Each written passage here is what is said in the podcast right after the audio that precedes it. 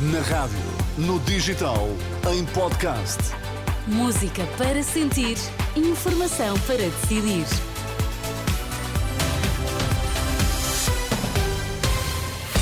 Manhã do dia 1 de janeiro, bom ano. Vamos saber quais são os destaques desta edição das 7. Olá, Sérgio Costa. Bom dia. Ano novo, novos preços. Recordamos o que aumenta a partir de hoje. Também os centros de saúde estão sob pressão, diz a Associação de Unidades de Saúde Familiares.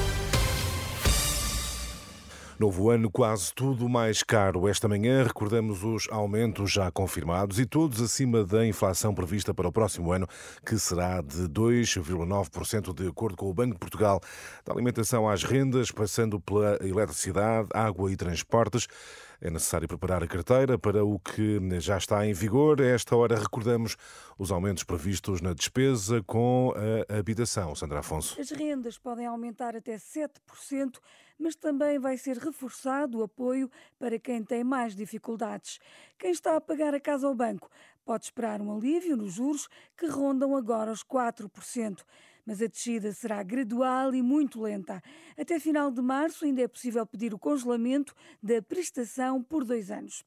Nos principais consumos, destaque para a tarifa regulada da luz, que aumenta 3,7%. Também não se sabe como vai ficar a conta da água, mas o regulador defende atualizações de 8,5%. No gás natural, a Galp sobe 4% e a EDP 2%. Já nas telecomunicações, os tarifários são confirmados a meados de janeiro, mas a subida deverá rondar os 4,6%. Sandra Afonso, mas nem tudo aumenta de preços. As portagens nas antigas Scoot do interior e também do Algarve ficam a partir de hoje mais baratas. Já o passe de transportes públicos navegante passa a ser gratuito para todos os estudantes até aos 23 anos, medida inscrita no Orçamento do Estado para 2024.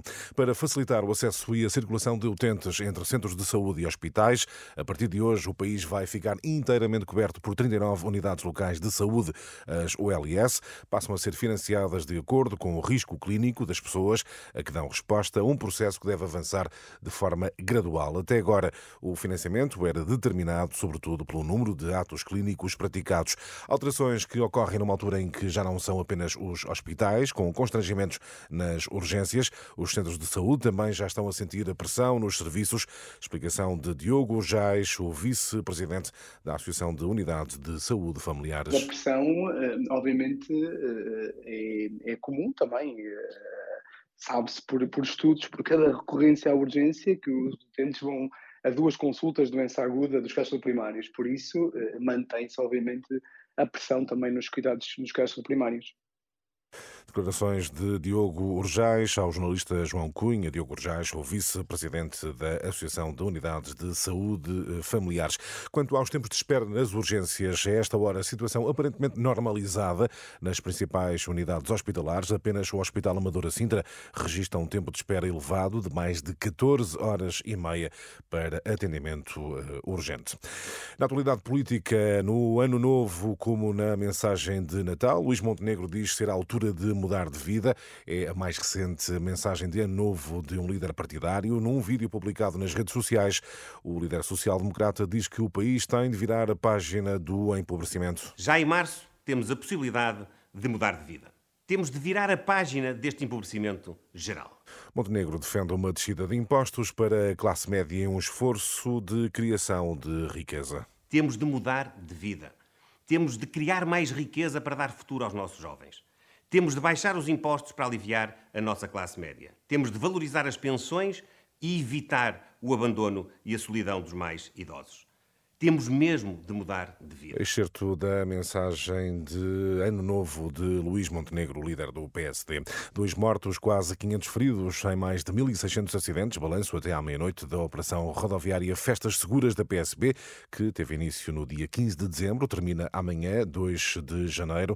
Em comunicado emitido já esta madrugada, a PSP acrescenta que deteve no passado sábado 38 condutores alcoolizados, 13 sem habilitação legal para conduzir e 5 suspeitos atos de tráfico de droga.